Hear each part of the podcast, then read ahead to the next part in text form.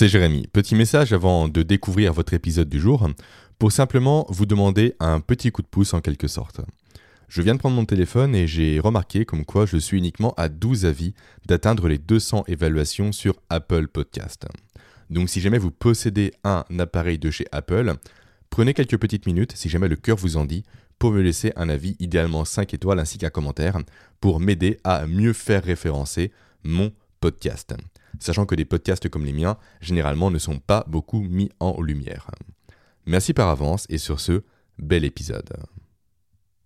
Alors, j'ai reçu avec grand plaisir Pierre Etchart sur ce podcast, avec qui nous avons parlé pendant quasiment 1h30 de théorie du chaos ou encore de l'importance de la sémantique pour définir le monde qui nous entoure.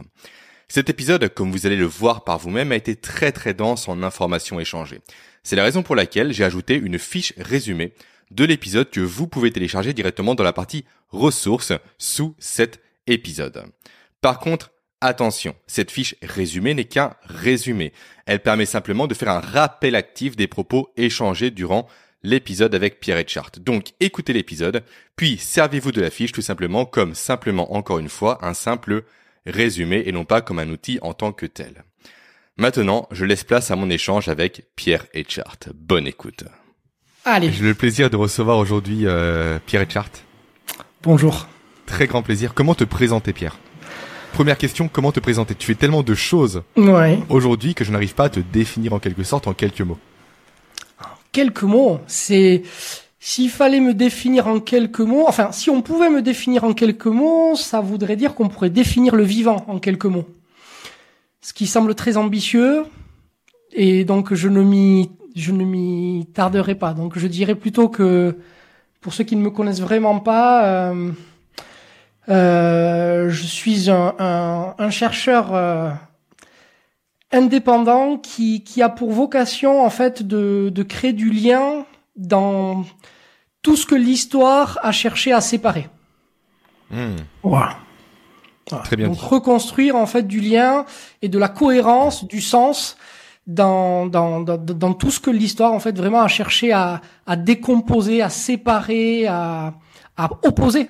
Parce que l'une des conséquences, on verra plus tard sûrement, mais l'une des conséquences de la séparation, c'est la dualité en fait. C'est la dualité, c'est l'opposition, d'accord? Et l'une des raisons pour laquelle aujourd'hui on s'oppose, ce n'est pas même même quand on a des quand on oppose des idées, par exemple, hein, c'est pas parce qu'on n'est pas d'accord, c'est parce que on ne parle pas le même langage. C'est-à-dire qu'on ne s'est pas mis d'accord sur ce que sur sur le sens des mots.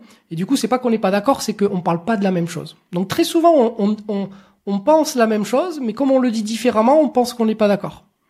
Donc l'idée, c'est de créer, de redonner euh, du sens un petit peu à, tout ce qui a été séparé pour que l'on puisse parler tous un langage commun, pas seulement celui-là, mais au moins que nous ayons tous un langage qui nous qui nous relie, pour que l'on puisse se retrouver et euh, profiter en fait bénéficier de ce lien pour pouvoir en fait s'approprier toutes les toutes les toutes les découvertes, tout ce qu'on tout ce qu'on apprend en fait sur les sur les sur le potentiel et les capacités du vivant qui sont incroyables, mais qui sont totalement sous-exploitées parce que justement on n'arrive pas à créer suffisamment de liens parce qu'il faut il faut un certain niveau niveau de lien pour pouvoir exploiter les toutes les toutes les toutes les connaissances que l'on a. C'est intéressant euh, ce que tu partages, ça fait écho à un de mes chevals de bataille, on va dire, à savoir le fait que malheureusement aujourd'hui, les informations qui sont connues dans le monde scientifique, malheureusement à cause d'un jargon qui est souvent trop verbeux, mm. trop pompeux, qui est volontairement sophistiqué et complexifié à l'extrême, mm-hmm. fait malheureusement en sorte que les informations ne cascadent pas au grand public. Exactement. Et c'est ça que j'ai un, mon travail aujourd'hui, un de mes travails du moins, c'est vraiment de chercher à vulgariser un maximum, non pas à rendre trop simpliste, mais à simplifier les propos du monde scientifique pour partager ces découvertes-là. Parce que je trouve ça dommage, en fait, qu'on fasse des belles découvertes, que des choses vraiment merveilleuses, euh, comment dire, émergent. Ouais. Soit vraiment euh, mises en place, soit vérifiées, soit validées, j'en passe, ou soit invalidées également. Et malheureusement, la personne lambda n'a pas accès à ça, parce qu'elle se retrouve mise en marge de ce monde mhm. scientifique par un vocabulaire qu'elle ne maîtrise pas. Mhm. Et t'as entièrement raison, cette notion, je pense, de définition des termes et de simplification des termes devrait être à la base de toute chose. C'est la base. on n'a jamais appris à l'école, mhm. justement, à préciser le sens des mots. C'est ça. C'est ça. Et on a et on aujourd'hui euh, il y a énormément de termes. D'ailleurs, c'est vraiment le cœur du, du, du travail qu'on va faire au sein de l'académie euh, l'année prochaine hein, dans cette première formation c'est que il y a énormément de termes que l'on emploie de façon un petit peu récurrente et les gens ont l'impression que parce qu'un terme nous est familier, qu'on le maîtrise. Et donc, il y a un amalgame qui est fait en fait entre la familiarité au, terme et le niveau de compréhension qu'on en a. Je te donne un exemple qui est extrêmement commun, c'est la notion de temps. Le temps, c'est un sujet qui a été énormément étudié, travaillé par les philosophes et après en sciences, notamment par, euh, par Einstein, par exemple. Et c'est un terme qu'on emploie tous les jours. Donc, et les gens ne s'arrêtent à aucun moment pour se demander, mais attends, je, je parle de temps, mais, mais qu'est-ce que ça signifie le temps? À aucun moment. Tout simplement parce que le fait que ce soit un, un terme qui vient de façon récurrente, eh bien en fait, on a l'impression, on a une espèce de biais cognitif qui s'installe et on a l'impression du coup que comme on l'emploie souvent, eh on le maîtrise et donc qu'on comprend exactement ce qu'il sous-tend. Or c'est archi faux. C'est archi faux et malheureusement dans le domaine des, sciences, mais plus largement dans le domaine de l'apprentissage, tous les termes fondateurs, c'est-à-dire tous les termes qui permettent de construire et d'empiler des savoirs pour obtenir ensuite des connaissances, mais en général sont faussés. C'est-à-dire que ce sont des termes que, que l'on comprend mal et ou qu'on a ou qu'on qu'on ne maîtrise pas et qui du coup nous empêchent de construire une certaine logique, une certaine cohérence qui peut nous permettre en fait d'aller beaucoup plus loin. Parce que c'est un peu comme les, les, jeux de de tu vois pas le Lego mais il y avait un jeu tu sais où tu empilais les caplas. Ouais, voilà, les caplas exactement. Et en fait, la façon dont tu structures ta pensée va te donner euh, la, la, forme de ton capla. Hmm. Plus tu la structures, plus tu connais en fait les, les, les, les, le sens réel de chaque mot, plus tu vas être dans quelque chose de stable et d'équilibré. Et donc, tu vas pouvoir monter beaucoup plus haut. Et hmm. qui dit plus haut, ça veut dire que tu vas pouvoir aller voir sur des murs qui sont beaucoup plus hauts. Tu vas aller voir ce qu'il y a derrière ces murs-là. D'accord? Par contre, si tu accumules beaucoup d'informations ou beaucoup de savoir, mais sans forcément avoir pris le temps de bien définir les termes et de comprendre de quoi tu parles quand tu parles de ce dont tu parles, mais en fait, tu mets tes caps là un peu n'importe comment. Donc ça va aller sur quelques étages, mais très vite, le, le, ce qu'il y a dessous va commencer à trembler, et quand tu vas vouloir le transformer en connaissance, donc par l'expérimentation, mais tout va s'écrouler. Et là, le risque, le risque majeur que, que l'on vit aujourd'hui, c'est que lorsque tu bâtis ton, ta connaissance en fait sur un savoir qui est instable, c'est toute ton, ta connaissance et tout ton savoir que tu remets en question. Alors que si tu as pris le temps de construire ton savoir de façon, euh, je dirais, plus rigoureuse, eh en fait, lorsque tu vas tomber sur une sur une construction un petit peu moins, euh, je dirais, euh, oui oui rigoureuse, ben en fait, tu ne vas perdre, tu vas redescendre que à la marche inférieure. Mais tu ne vas pas tout remettre en question. Et aujourd'hui, moi, je, je, le vois, même chez certains étudiants, des gens qui, lorsqu'ils apprennent, lorsque je leur transmets par exemple une nouvelle découverte, eh bien en fait, ils sont complètement décontenancés parce que ça remet en question toute leur existence. Alors que pas du tout. Pas du tout. Ça vient, ça ne rend pas obsolète tout ce qu'on a appris avant. Ça vient le préciser, c'est-à-dire ça vient donner des subtilités et de la profondeur à ce qu'on a appris. Donc il faut l'ajouter. Mais comme ce sur quoi on l'a ajouté n'est pas maîtrisé, trop instable, eh bien en fait le poids que tu mets par-dessus, la connaissance que tu mets par-dessus, écrase ton cap là. Et donc, retour à la case départ, tu es obligé de repartir complètement à zéro. Et donc tu te retrouves avec des gens qui sont complètement perdus et qui ne savent plus et, d'ailleurs, ce sont les gens qui te disent, mais je ne sais plus qui croire. Telle personne me dit ça, telle personne dit l'inverse. Sur Internet, on trouve tout et, son contraire. Mais bien sûr. Et ça a toujours été comme ça. C'est, pas que depuis qu'il y a Internet. Hein. À l'époque de Platon, personne n'était d'accord, sauf que chacun argumentait. D'accord? Et c'est à nous d'avoir des outils qui nous permettent de savoir dans ce que dit telle personne, qu'est-ce qui est juste, en tout cas pour moi aujourd'hui, là où j'en suis par rapport à mes besoins, et qu'est-ce qu'il est moins. Alors qu'aujourd'hui, on est dans une opposition extrêmement manichéenne, où tu as des gens qui ont raison et des gens qui ont tort, même si on ne sait pas pourquoi les gens qui ont raison ont raison. C'est-à-dire que très souvent, c'est pas par rapport à la qualité de leur argumentaire, mais plutôt par rapport au fait que ce sont des gens qui ont un discours séduisant. Hmm. Et comme on est séduit, ou si tant est que la personne en plus elle est un peu un, d'aura, en fait, on, passe à travers des biais cognitifs et on prend ça pour de la vérité. Et donc après, on va défendre bec et ongle cette croyance-là, et on sera, on sera incapable de, par exemple, de voir nous-mêmes les limites de notre croyance. Parce qu'on a bâti ça sur quelque chose d'extrêmement friable. Moi, j'appelle ça du sable mouvant. D'accord? Ce qui fait que dès qu'on est déstabilisé par quelque chose, par une nouvelle découverte ou quoi, ben en fait, on préfère ne pas savoir. Parce que, oula, ça nous a fait osciller, ça, ça nous a bougé ce qu'on vient d'apprendre, on regarde dessous, oula, c'est du sable mouvant, donc si on oscille encore un peu plus, euh, on ne sait pas ce qui va se passer. Donc aujourd'hui, il y a des gens qui préfèrent faire l'autruche et se convaincre qu'ils, qu'ils, que ce qu'ils croient est la vérité, plutôt que de remettre en question leurs croyances. Alors que la science n'est qu'une affaire d'évolution des croyances. Tu vois? Donc il y a tout un tas d'imbroglios qui s'installent et qui s'accumulent, et qui ont tous, tous, absolument tous, pour point d'origine, la sémantique, la définition des termes. On y revient toujours. Et c'est pour ça que c'est le point de départ de mon travail au sein de l'académie l'année prochaine. C'est la première chose que l'on va faire. Déconstruire toutes les, tous les concepts qu'on a, qu'on a, qu'on a, qu'on a bâtis comme ça de façon instable parce que, parce qu'ils n'étaient pas suffisamment, euh, euh, justes ou en tout cas rigoureux par rapport à la réalité des choses et rebâtir par-dessus par rapport à ce que l'on sait réellement.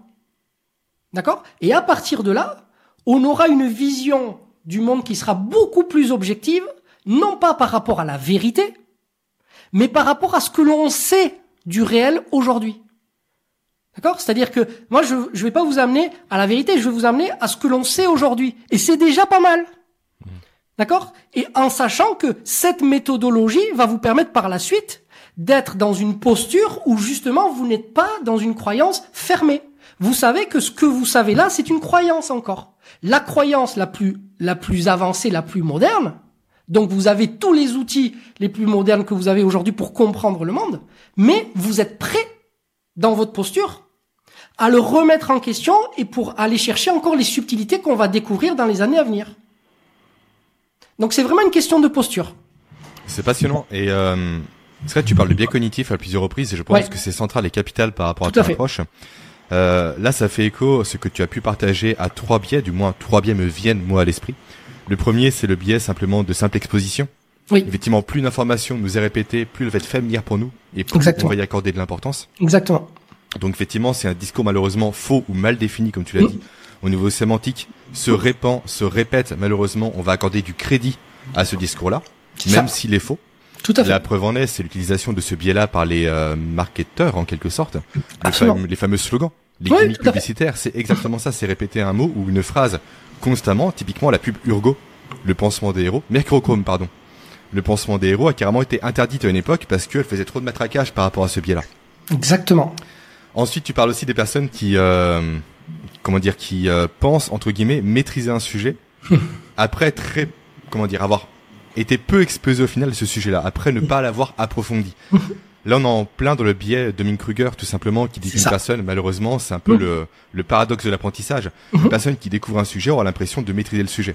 Alors qu'une personne qui maîtrise un sujet aura l'impression de ne pas maîtriser un sujet. Exactement, parce qu'il en connaît les limites. C'est pour ça. Mm, On en parle très souvent avec Aurélie, ma compagne, que tu connais très Mhm. bien. Ouais. Euh, plus on en sait, moins on en sait. Plus on en sait, plus on sait qu'on en sait peu par rapport à tout ce qu'il y a à savoir. Intéressant, parce qu'on déroule une pelote de laine au final qui est quasiment infinie. Exactement. Et après, tu parles effectivement de la, la difficulté à, à remettre en question, malheureusement, ses a priori, ses connaissances. C'est vrai que c'est compliqué pour le cerveau humain parce que ça fait peur. Parce que durant des années, on s'est construit un modèle du monde, tout simplement, qui est le nôtre, et dans lequel on est bien. Parce que le cerveau maîtrise ce domaine-là. Il le connaît, il navigue dedans aisément. Du coup, qui dit navigation aisée dit très peu de déperdition énergétique, très peu Mhm. d'efforts cognitifs. Mhm. Et sauf qu'on le sait très bien, toi comme moi, le cerveau humain est câblé pour la reproduction et pour la survie. Tout et à qui fait. dit survie dit conservation de l'énergie. Donc Tout se dire fait. du jour au lendemain, je remets en question tout mon monde, Mhm. c'est qu'il va se dire, je vais dépenser une quantité d'énergie folle, et je ne veux pas le faire. Je préfère être ignorant dans mon monde, avoir une vision erronée des choses, entre guillemets, que réellement de faire l'effort cognitif, l'effort intellectuel, l'effort de travail, de tout remettre en question. Et de voir Oui. mon monde s'écrouler autour de moi. Oui, mais par contre, le, la particularité de ce troisième biais, c'est Ouais. qu'il n'est pas intrinsèque. Mhm. C'est-à-dire que c'est une conséquence du fait que les dés sont biaisés au départ. Oui. Ce que je t'expliquais, c'est-à-dire que c'est la méthodologie et la posture par lequel on a amené les gens à l'apprentissage qui ont amené à ça. Parce que, effectivement, si, comme je te l'ai dit, on a, tout est biaisé, et quand on a construit un, un, un gros capla comme ça, mais que c'est sur du sable mouvant, ah là, on n'a pas envie du tout de, de, d'osciller. Par contre, si dès le départ, on est dans ce paradigme-là et qu'on comprend les enjeux de la science et comment évolue le savoir, et donc la connaissance, qu'on sait que c'est quelque chose qui se renouvelle en permanence et qui a toujours une dimension subjective dans le savoir, eh bien en fait, tu te places dans cette posture-là, et là tu construis un cap-là qui est très solide. Parce que, et du coup, quand tu es en haut, tu n'as pas peur de te remettre en question parce que tu sais que ça fait partie du jeu. Mhm. Le problème, c'est qu'au départ, quand on a appris, quand on a démarré le jeu, on nous a fait croire qu'il y avait des savoirs qui étaient absolus. Il y a les gentils et il y a les méchants. Il y a le blanc et il y a le noir. Or, la science, c'est tout sauf ça. Il n'y a absolument rien de manichéen. Pourtant, on nous l'a enseigné comme ça. Et c'est pour ça qu'aujourd'hui, les gens euh, ne veulent pas savoir. Et c'est normal qu'ils aient pas envie, parce que là, ils se rendent compte, euh, ils se rendent compte qu'ils ont bâti en fait tout, tout leur, euh, toute leur carrière sur du sable mouvant. Mais c'est un problème qui n'est pas inhérent, si tu veux, au fonctionnement de l'humain. Il est inhérent à la façon dont on a éduqué les gens, Mm. à la façon dont on les a amenés à apprendre. Donc, du coup, et donc, pardon, le corollaire de ça, c'est que ça peut se corriger. Bien sûr. Et oui. Donc ça, c'est quelque chose sur lequel, et c'est pour ça que, d'ailleurs, dans la, dans, dans la formation que je présente l'année prochaine pour l'académie, j'explique bien que l'un des, l'un des, des, des grands apports de- du travail que l'on va faire là, ça va être de redonner confiance aux gens. Mhm. Ça va leur redonner confiance. Parce qu'ils n'auront plus peur face aux, aux- aux nouvelles découvertes, face à ce qu'on va leur dire. Ah, j'ai peur qu'on qu'on me dise ça. Mais non, non, tu t'en fais. Parce que dans la posture dans laquelle tu es, justement, tu es presque même demandeur. Parce que tu es, tu es calibré pour ça, en fait. Donc il tu faut... changes, tu changes le modèle complètement parce qu'en fait, tu veux redonner de la confiance Oui. en, comment dire, en offrant la possibilité aux gens de douter. Si je comprends bien. Alors qu'aujourd'hui, la confiance passe par la certitude, malheureusement. En leur faisant sentir la nécessité de douter. Oui, le besoin de douter ou de La nécessité, c'est une condition. Mhm. Nous avons besoin de douter. Ça, le doute, on le verra ensemble plus tard, mais c'est un, un corollaire lointain de la théorie du chaos. Mhm. Le doute. D'accord. Le doute, l'incertitude. Donc, ce sont des conditions à la vie. Ça va très très loin. hein. Ça va très très loin. C'est-à-dire que s'il n'y a pas de de- d'incertitude, s'il n'y a pas de doute, on verra ensemble pourquoi est-ce que la vie ne peut pas apparaître. Pourquoi est-ce que c'est-à-dire que le fait qu'il c'est le fait qu'il y ait du doute et que nous entretenions une certaine forme de doute que que la vie en fait peut se développer et peut s'adapter. Donc ça va très très loin. Mhm. Ah, C'est passionnant. Euh, on va faire un petit aparté, Pierre, si tu me le Oui. permets. Tu as parlé à trois quatre reprises de ton académie. Pour les gens qui ne savent pas de quoi tu parles, peux-tu Oui. préciser ce que c'est, s'il te plaît? Oui, tout à fait. Alors, donc l'année prochaine, euh, on va donc on a décidé d'ouvrir une académie de qui s'appelle donc Homéorésie et principes du vivant. Euh, donc du coup, qui aura vocation effectivement de présenter un petit peu toute la philosophie dont on vient de parler déjà un tout petit peu jusqu'à présent, et qui, qui qui va chercher justement à replacer euh, la méthode et le, le, le savoir et la connaissance au cœur finalement de, de l'apprentissage. Donc il va y avoir toute une tout un travail de de de, de je dirais de de sémantique, de travail de de remise à niveau de ce que l'on croit savoir et de ce que l'on sait aujourd'hui, justement pour permettre de comprendre ce qui dans notre apprentissage en fait aujourd'hui pose problème. C'est-à-dire qu'est-ce qui nous empêche aujourd'hui de comprendre certaines choses et qu'est-ce qui nous empêche, nous, d'évoluer même dans l'apprentissage de certaines choses? Et comprendre que ce n'est pas une fatalité. Parce que ce que nous dit la, société globalement, c'est que c'est uniquement une, question de compétence ou une question de potentiel, alors que pas du tout, pas du tout. C'est juste une question de justement que de méthodologie. Et la méthodologie que nous avons aujourd'hui, elle n'est pas bonne parce que les concepts que l'on manipule, on les utilise beaucoup dans le vent. En fait, ce sont des coquilles vides. Quand on utilise des termes euh, fondamentaux, par exemple, euh, comme l'énergie, comme euh, comme l'information, comme voilà, tous ces mots-là, il y en a beaucoup d'autres. Hein. Ce sont des termes qui sont à la base de la plupart des représentations des schémas que l'on a aujourd'hui, et pourtant on ne, les maîtrise pas. C'est-à-dire que les gens ne savent pas à quoi ça correspond. Et s'il n'y a pas de rigueur pour savoir à quoi ça correspond réellement, eh bien ça laisse une place importante et même trop importante à l'interprétation personnelle. Et donc chacun va se dire, ben voilà, l'énergie, oui, c'est ce qu'il me dit, mais c'est aussi ça, c'est aussi ça. Et donc en fonction de l'affect de chacun, chacun va y mettre des petites couleurs ou des petites paillettes en fonction de, de ce qu'il veut euh, projeter sur ces termes-là.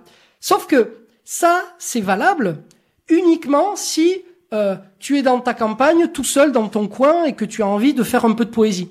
Par contre, si tu veux discuter avec quelqu'un, si tu veux échanger avec quelqu'un, créer du lien et voire même jouer sur ces mécanismes-là pour essayer de voir comment on peut les optimiser, comment on peut les réguler, comment on peut les adapter, alors là, on est obligé d'avoir un langage commun et de savoir de quoi on parle quand on parle de ce dont on parle. Et donc l'énergie, c'est l'élément typique. Qu'est-ce que signifie l'énergie pour vous? D'accord? Parce que l'énergie, dans l'histoire, elle, a vraiment un, elle a vraiment un cheminement très particulier. Et donc aujourd'hui, en physique, on lui attribue des propriétés, mais dans le langage commun, on lui attribue d'autres propriétés, mais qu'elle n'a absolument pas. Et donc chacun va y donner des petites propriétés comme ça, et quand on va en parler, on ne va pas se comprendre. On ne va pas se comprendre. Sauf que ces termes, information, euh, énergie, régulation, euh, même renforcement, même la, notion de repos. Enfin, il y a énormément de termes comme ça qui, cumulés, créent des concepts pour lesquels toi, moi, tous, nous avons des, des, nous projetons des visions totalement différentes. Et ça, ça nous empêche en fait, un, de communiquer de façon efficace, mais deux, surtout de travailler sur ces, sur ces concepts-là.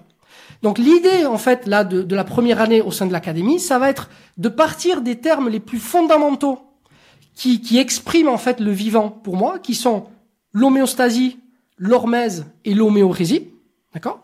Au travers desquels on redéfinira tous les termes par rapport à l'histoire, à leur histoire, mais aussi par rapport à tout ce que la science nous dit de ces termes-là. Mhm. D'accord? Et donc on va reconstruire un tas de, de, concepts pour les remettre au goût du jour, mais surtout pour les ajuster, pour faire en sorte que par la suite, nous parlions tous le même langage. Non pas que nous soyons d'accord, ça n'a rien à voir, mais que nous parlions tous le même langage. Et à partir de là, on va on va, on va permettre l'émergence.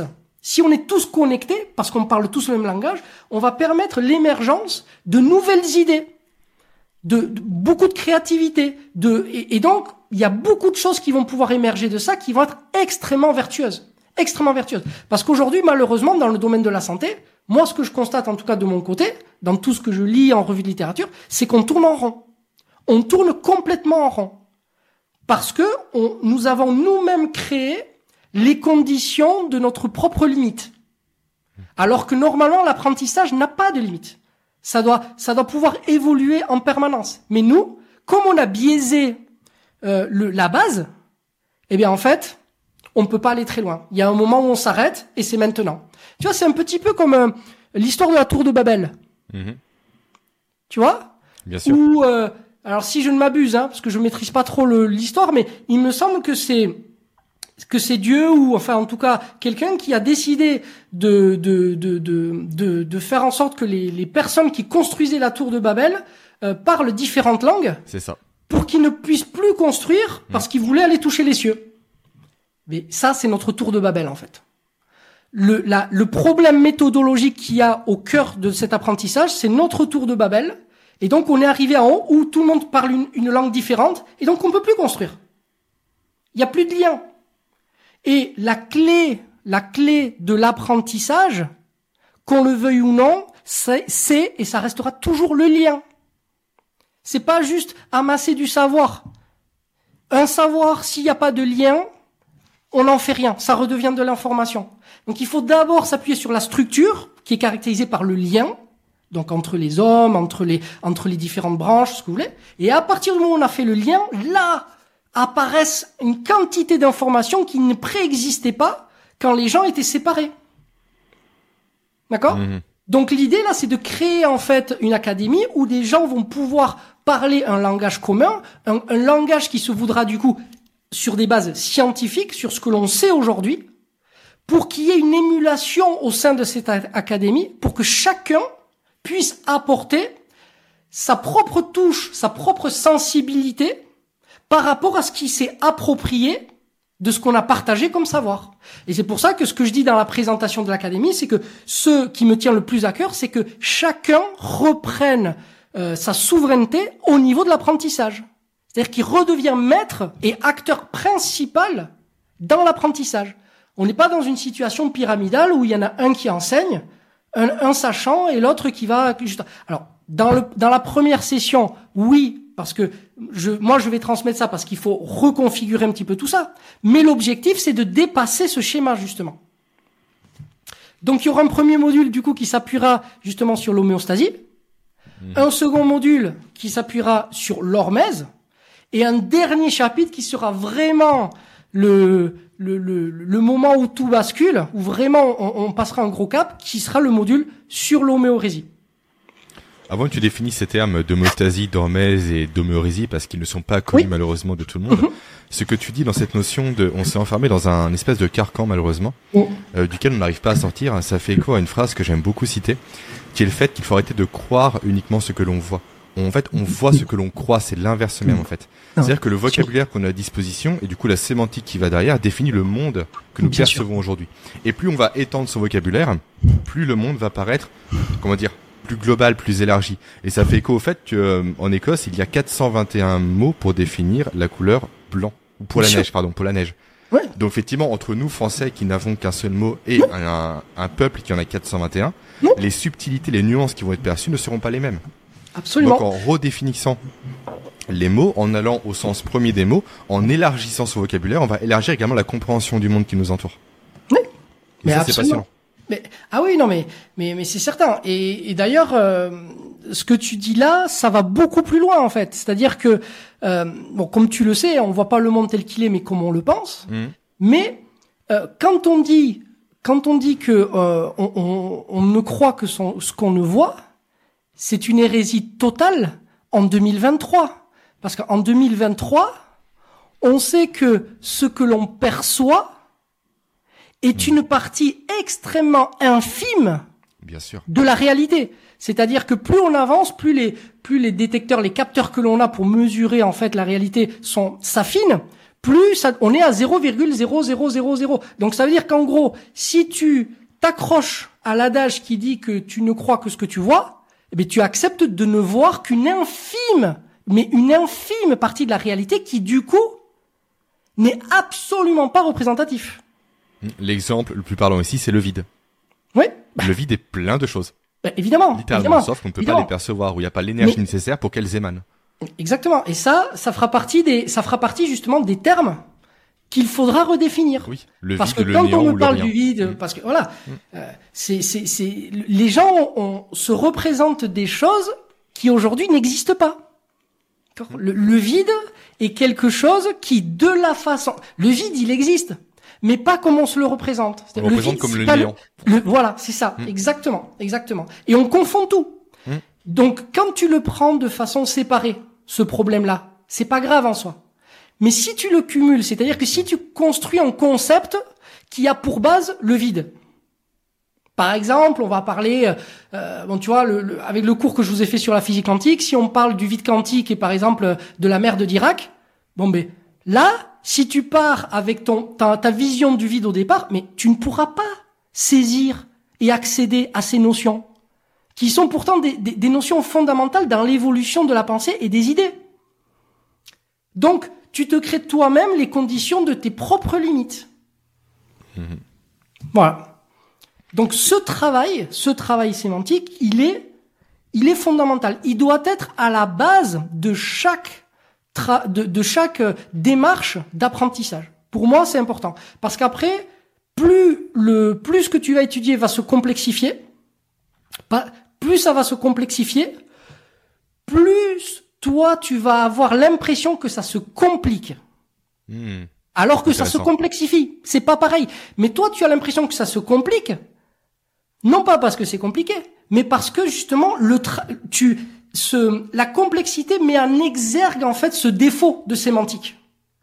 C'est comme les mathématiques. exactement. On commence Donc, plus ça premiers, devient etc. complexe, Et après, on met des X. plus- Mais si on maîtrise pas la base, on va pas comprendre ce que sont les X. Exactement. Après, et donc la complexité va relever, euh, va te mettre en plein devant la devant un miroir en te dit, en te disant, mais voilà, mais t'as pas compris ce mot. Et du coup, toi, tu veux dire, et comme tu l'as pas compris, mais du coup, tu trouves que ce que t'apprends là, c'est compliqué. Alors que ça ne l'est pas du tout. C'est juste complexe. Et le problème, c'est qu'aujourd'hui, si on s'intéresse au vivant, on est obligé de s'intéresser au complexe. Hmm. D'accord? Donc quelqu'un qui veut s'intéresser au vivant ne peut pas faire l'économie de ce travail de rigueur sémantique. C'est impossible. Et si on a passé des années, en fait, à, à, à, à- développer comme ça des, des, des concepts erronés ou qu'on se rend compte que c'est, ben, qu'on tourne en rond, ben, c'est le moment de tout corriger, de remettre à plat et de rebâtir. Et moi, c'est vraiment ce que je propose euh, au, au, au sein de cette académie. C'est-à-dire que le but, c'est pas de donner, de faire une formation pour une formation. Cette première, euh, cette, euh, pour l'année prochaine, cette première formation, elle a vraiment pour but d'être universelle. C'est-à-dire que l'homéostasie, l'hormèse et l'homéorésie, ce sont des portes d'entrée pour parler de ce dont je te parle là. Donc tu vois bien que c'est très large. Ça va très loin. Et ça, ce sera un outil que les gens pourront porter pour toutes les autres formations qu'ils feront. Même en dehors de, de, de, de l'académie. S'ils font d'autres formations, ils auront des outils pour développer et comprendre du coup le sens des mots et du coup avoir un sens critique par rapport à ce qui est dit. Oui, mais attendez, si vous utilisez ce terme par rapport à ça, euh, on peut pas dire ça, tu vois Et du coup, ils auront la possibilité de porter eux-mêmes une critique par rapport à ça. Et ça, c'est vraiment, vraiment fondamental.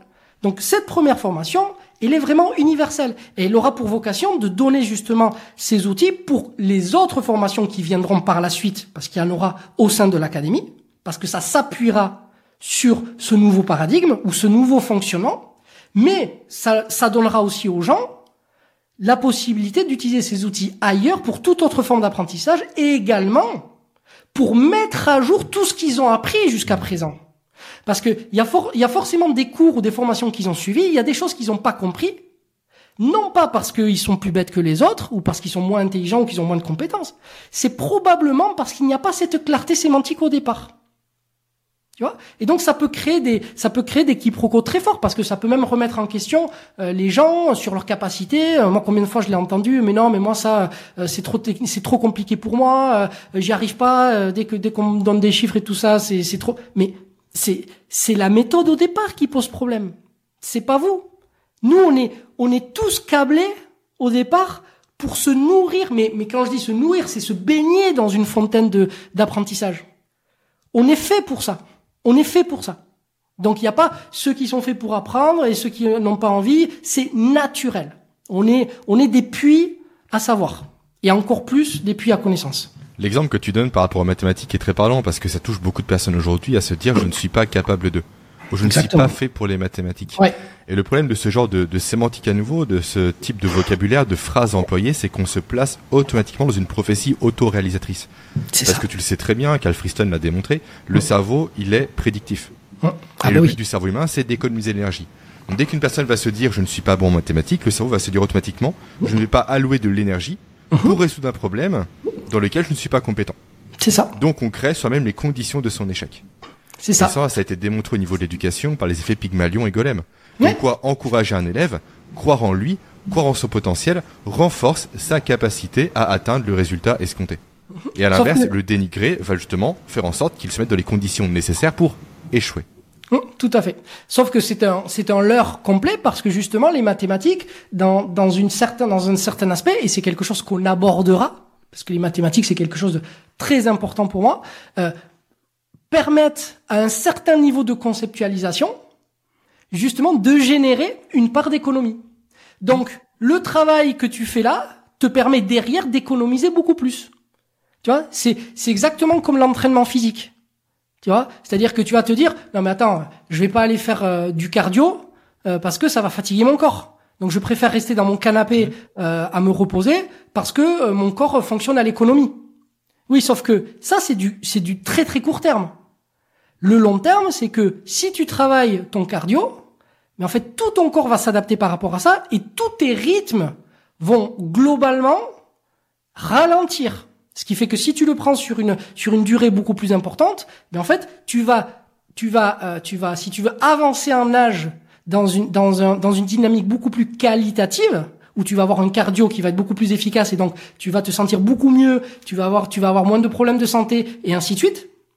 Alors que si tu restes sur ton canapé, tout ton métabolisme en fait va s'effondrer et tu seras beaucoup plus en, en, en état de subir ton corps et donc de vivre en économie d'énergie, mais dans un état où tu subis ton corps. Hmm. Donc tu vois, donc il y a, il faut, il faut aussi faire attention parce que le, le, les partisans du moindre effort, c'est c'est pas toujours le, c'est pas c'est pas toujours là où on, on le perçoit que se trouve l'économie.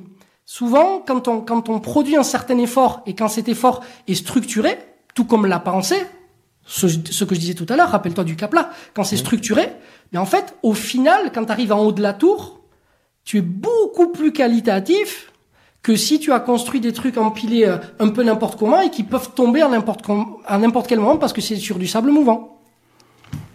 C'est intéressant ce que tu partages, notamment par rapport à l'apprentissage et à l'appropriation des connaissances, parce que beaucoup de personnes aujourd'hui se contentent de surligner par exemple des passages dans des livres, mais hmm. sans jamais se les réapproprier derrière. Exactement. Et en fait, ça fait écho à un principe que j'applique personnellement quand je prends des notes, qui est le principe de Feynman, que tu connais très bien, je pense. Pour maîtriser un sujet, maîtriser un concept, maîtriser une définition, il faut être capable de l'expliquer à un enfant de 10 ans. Et aujourd'hui, je trouve que la prise de notes, qu'elle soit informatique ou encore mieux manuelle, permet réellement de mettre en évidence les zones d'ombre par rapport à sa compréhension d'un passage surligné sur un livre. Exactement. Comprendre les mots sur lesquels on bute et se forcer soit à creuser, mm. soit à reformuler soit à trouver des solutions. Parce que combien de fois des personnes ont réellement subi la situation suivante? Elles pensent maîtriser un concept ou un élément, et lorsqu'elles doivent l'expliquer à une tierce personne, d'un coup ça va pas. Le cerveau pense maîtriser parce qu'il masque les zones d'ombre. À nouveau par facilité cognitive. Je ne veux pas raisonner, je ne veux pas me dépenser, je veux pas gaspiller de l'énergie. Mais quand on est face à une feuille blanche, quand on bute sur quelque chose, qu'on n'arrive pas à définir avec ses propres mots un élément, eh bien on se rend compte que ça va pas et qu'il faut creuser. Donc ça, il y a une notion également de réappropriation du savoir, de reformulation en ses propres termes et aussi d'expérience qui va derrière qui sont juste nécessaires. Exactement. Mais là, tu es au cœur du, du, du travail que je propose au sein de l'académie, en fait. Hein. Mmh. C'est, c'est exactement ça.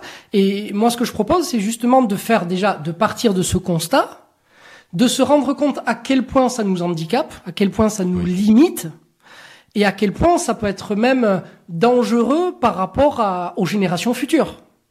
Parce que là, on, va dans un entonnoir. Alors que quand même, au départ, le vivant, il est fait pour se développer. Mm. Tu vois Donc là, l'entonnoir, il est à l'envers. Il y a vraiment un problème. Donc, ce travail-là, effectivement, il est, il est, il est, mais il est, il est, il est vraiment fondamental. Et je pense que il ne faut pas aujourd'hui avoir peur de se remettre en question par rapport à ça. C'est-à-dire qu'il faut accepter effectivement que euh, on s'est trompé, qu'il y a eu un moment où on a on a, oui, on a, on, a créé un schéma, un modèle qui ne fonctionne pas sur le long terme et qui est plus préjudiciable que, que, bénéfique. C'est justement une question que je voulais te poser. Comment tu fais pour désapprendre? Parce que ce que tu veux enseigner passe par le fait de désapprendre des éléments. Oui. Comment tu fais pour désapprendre? Comment aujourd'hui est-ce qu'on peut désapprendre un élément, le retirer en quelque sorte de son cerveau ou le reformuler dans son esprit Oui, ça c'est la méthodologie. Hein. Donc c'est vraiment au cœur de ce qu'on va faire euh, au sein de l'académie. Donc, en fait, pour désapprendre, c'est simple. Enfin, c'est simple. Il faut, ce qu'il faut, c'est d'abord savoir de quoi on parle. Donc, il faut mhm. définir. Il faut définir les termes et il faut, par extension, définir le concept qu'il déploie. D'accord? C'est-à-dire l'idée qu'il va déployer. À partir de là, on peut, on peut évaluer les, extrapolations ou les implications de ce que l'on dit. Et c'est uniquement à partir de ce moment-là que l'on peut dessiner les contours de ce concept. Et à partir du moment où on arrive à dessiner les contours et qu'on a bien compris le concept, ça se, ça se traduit par le fait qu'on en voit les limites. Et à partir du moment où on en voit les limites, on peut se poser les bonnes questions. Ce n'est que quand on, on, arrive à percevoir les limites des concepts qu'on se pose les vraies bonnes questions. Et ça, j'ai essayé vraiment de vous, le, de vous l'amener, notamment lors du cours de, de physique quantique.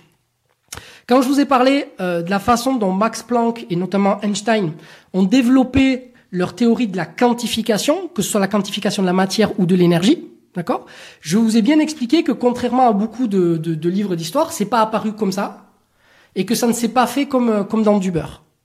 Ça a été un vrai problème, c'est des, des, des, des éléments qui leur ont fait mal à la tête et c'est parce que justement ils avaient cette rigueur scientifique dans la méthode qu'ils ont pu tracer les contours et qu'ils ont accepté à contre-cœur. Tu te rappelles hein, de, de, de, Max Planck qui faisait semblant de, de croire que ce que disait Boltzmann était juste pour faire pour voir ce que ça donnait. Et là, boum, c'est juste.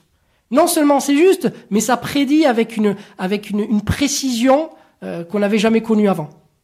Donc c'est là cette histoire de Max Planck, elle, elle, elle, reflète parfaitement ce dont on parle. C'est-à-dire quelqu'un qui voulait mordicus croire à, à, ces, à, à, ces, à, ces, à ces concepts et qui, et qui même si la réalité lui disait l'inverse, en fait il voulait pas y croire. Et il a été obligé de faire semblant d'y croire. Et, je sais pas si tu te rappelles des citations que je vous avais mis, tout ça, ça l'avait fait souffrir. Et il disait que qu'il n'en avait pas dormi et qu'il espérait d'ailleurs que, que, que que cette théorie euh, ne durerait pas dans le temps et qu'on trouverait une autre solution. Tellement ça le faisait souffrir. Alors que c'était juste une réalité, mais ce qui le faisait souffrir, c'était que ça allait à l'encontre de ce qu'il avait appris. Donc tu vois toute la torture que ça génère chez l'humain. Et par la suite, on a eu la même chose avec Einstein. À partir du moment où il a quantifié la lumière, il a fait la même chose, sauf que quand il a mesuré les implications de cette théorie-là, mais il n'a jamais, jamais voulu y croire, jusqu'à sa mort. Mm. D'accord? Donc son, son, son, son duel là avec, avec Niels Bohr reflète ça. Le fait qu'il n'a jamais voulu accepter ce que disait vraiment, mais le, ce, ce que nous disait la réalité, parce que ça allait trop à l'encontre de ce qu'il avait appris et de ce qu'il croyait fermement. Donc, comment est-ce que ces gens-là, parce que ces gens-là, ils ont quand même réussi à dépasser leur, leur niveau mmh. d'apprentissage. Mais c'est avec cette méthode-là, c'est-à-dire la rigueur, en, en définissant les concepts, en mesurant les implications de ces concepts, en dessinant les contours de ce concept, et donc en permettant d'identifier les limites. Et vu qu'il y a une limite, ça veut dire qu'il faut qu'on trouve quelque chose pour dépasser cette limite. Et dans le cas de Max Planck, eh c'était la constante H qui va, qui va faire un bruit euh, du tonnerre et qui va ravager euh, après, qui va, qui va, qui, va venir coloniser euh, tout le domaine de la, de, de, la physique et qui va donner la physique quantique. Passionnant. On a oublié de définir Hormèse.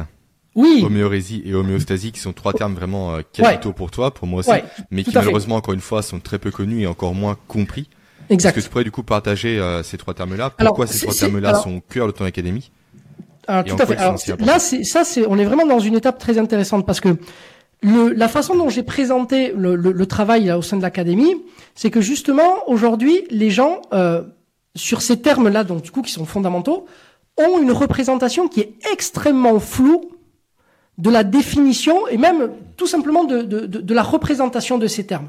Ce qui n'est pas normal, c'est-à-dire qu'une personne qui travaille dans la santé, par exemple, ou qui travaille même dans le vivant, c'est-à-dire qui est dans l'entraînement ou quoi, avoir une représentation floue et une définition floue d'un concept aussi fondateur que l'homéostasie ou l'hormèse, c'est pas normal. Enfin, je veux dire, si ça c'est flou, j'ose même pas imaginer le reste. Tu, tu, tu, bâtis sur du sable mouvant. Mmh. D'accord? Et donc, effectivement, l'idée, c'est de, redéfinir de façon moderne l'homéostasie, parce qu'en 2023, comme c'est flou pour la plupart des gens, les gens en parlent comme au 19e siècle. Parce que le terme, concrètement, le terme d'homéostasie, date de 1900, 1865, et le terme d'hormèse de 1888. D'accord? Donc, ce sont des termes quand même qui ont plus d'un siècle. Et aujourd'hui, on en parle comme à l'époque. C'est-à-dire que l'évolution des connaissances en sciences et dans tout le vivant n'ont en aucun cas impacté notre façon de dire l'homéostasie et l'hormèse. Mais c'est pas normal. Mais pourquoi? Parce qu'on n'a jamais réellement compris ce que ça voulait dire. Et donc, à aucun moment, on s'est dit, mais non, mais attendez, par rapport à ce que j'ai compris, on a découvert ça, donc du coup, on peut plus dire ça. Personne n'a fait ça. Parce que personne n'a fait l'effort au départ de s'assurer qu'il avait bien compris. Donc, et, et, c'est le point de départ de mon, de, de, ma présentation de mon travail. Donc, moi, si tu veux, aujourd'hui, euh, j'ai ma définition, mais parce que je l'ai justement travaillé. Mais pour donner ma définition, il faut que l'on que l'on construise historiquement comment les, les, différentes évolutions se sont implantées les unes sur les autres. D'ailleurs, regarde, je te fais, je te fais un exemple de ce qu'on disait tout à l'heure. Je vais te donner la définition euh, qui se donne euh, euh, traditionnellement, tu vois, sur ben, sur Internet.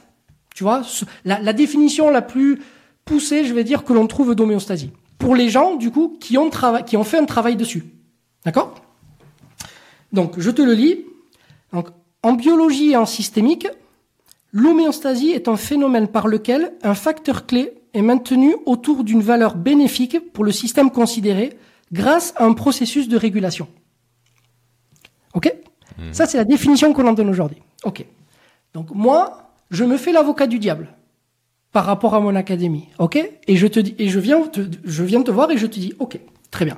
Donc déjà, c'est quoi un système? Mhm. Premier point. Ensuite, c'est un phénomène par lequel un facteur clé. Ok. C'est quoi un facteur clé? Deuxième problème. Ensuite, est maintenu autour d'une valeur bénéfique. Ok. C'est quoi une valeur bénéfique? Troisième problème. Ensuite, pour le système considéré, grâce à un processus de régulation. Ok. C'est quoi une régulation? Là, rien que sur cette définition, qui est la plus poussée actuellement, on a quatre à cinq mots qui prêtent à une énorme confusion parce qu'il y a une grande part de subjectivité. Et donc, 20 personnes qui vont lire cette définition vont comprendre 20 définitions différentes. Parce qu'on ne s'est pas attardé, parce que le, le concept est défini par des mots qui eux-mêmes n'ont pas été définis correctement. Tu vois, là, on a l'impression que un facteur clé, tu comprends ce que ça veut dire un facteur clé. Mais c'est quoi un facteur clé dans un système? Mhm. Et un facteur clé dans un système qui lui-même est régulé. Tu vois la complexité? Tu vois comment la complexité amène à, à mettre en exergue encore plus l'instabilité de ce que tu croyais au départ? C'est ça. Et du coup, cette phrase, elle peut paraître compliquée, alors qu'elle est juste complexe. Mais elle n'est en aucun cas compliquée. Donc, la définition aujourd'hui qui est là, c'est normal en fait que pour les gens ce soit flou. Ils vont lire cette phrase, ils vont avoir l'impression qu'ils ont compris. Mais alors que, mais si on fait l'effort et qu'on a la rigueur, l'exigence de se dire, ok, on a compris, mais est-ce que c'est vrai qu'on a compris? Parce que je crois avoir compris, mais est-ce que c'est vrai que j'ai compris? Non. On en revient au principe de Feynman, littéralement. Exactement, exactement. Et aujourd'hui, si tu veux, le, drame, le grand drame de cette situation, c'est que de cette situation vont apparaître des, des, des quiproquos, des incompréhensions qui peuvent même mener à des contresens. Je m'explique. Lorsque tu parles d'homéostasie à, n'importe qui, aujourd'hui, si, te dis, si tu lui dis, écoute, euh, toi qui travailles par exemple, je sais pas, en naturopathie, dans le vivant, d'accord euh, Définis-moi l'homéostasie en un mot. En un mot, paf, dis-moi un mot pour définir l'homéostasie.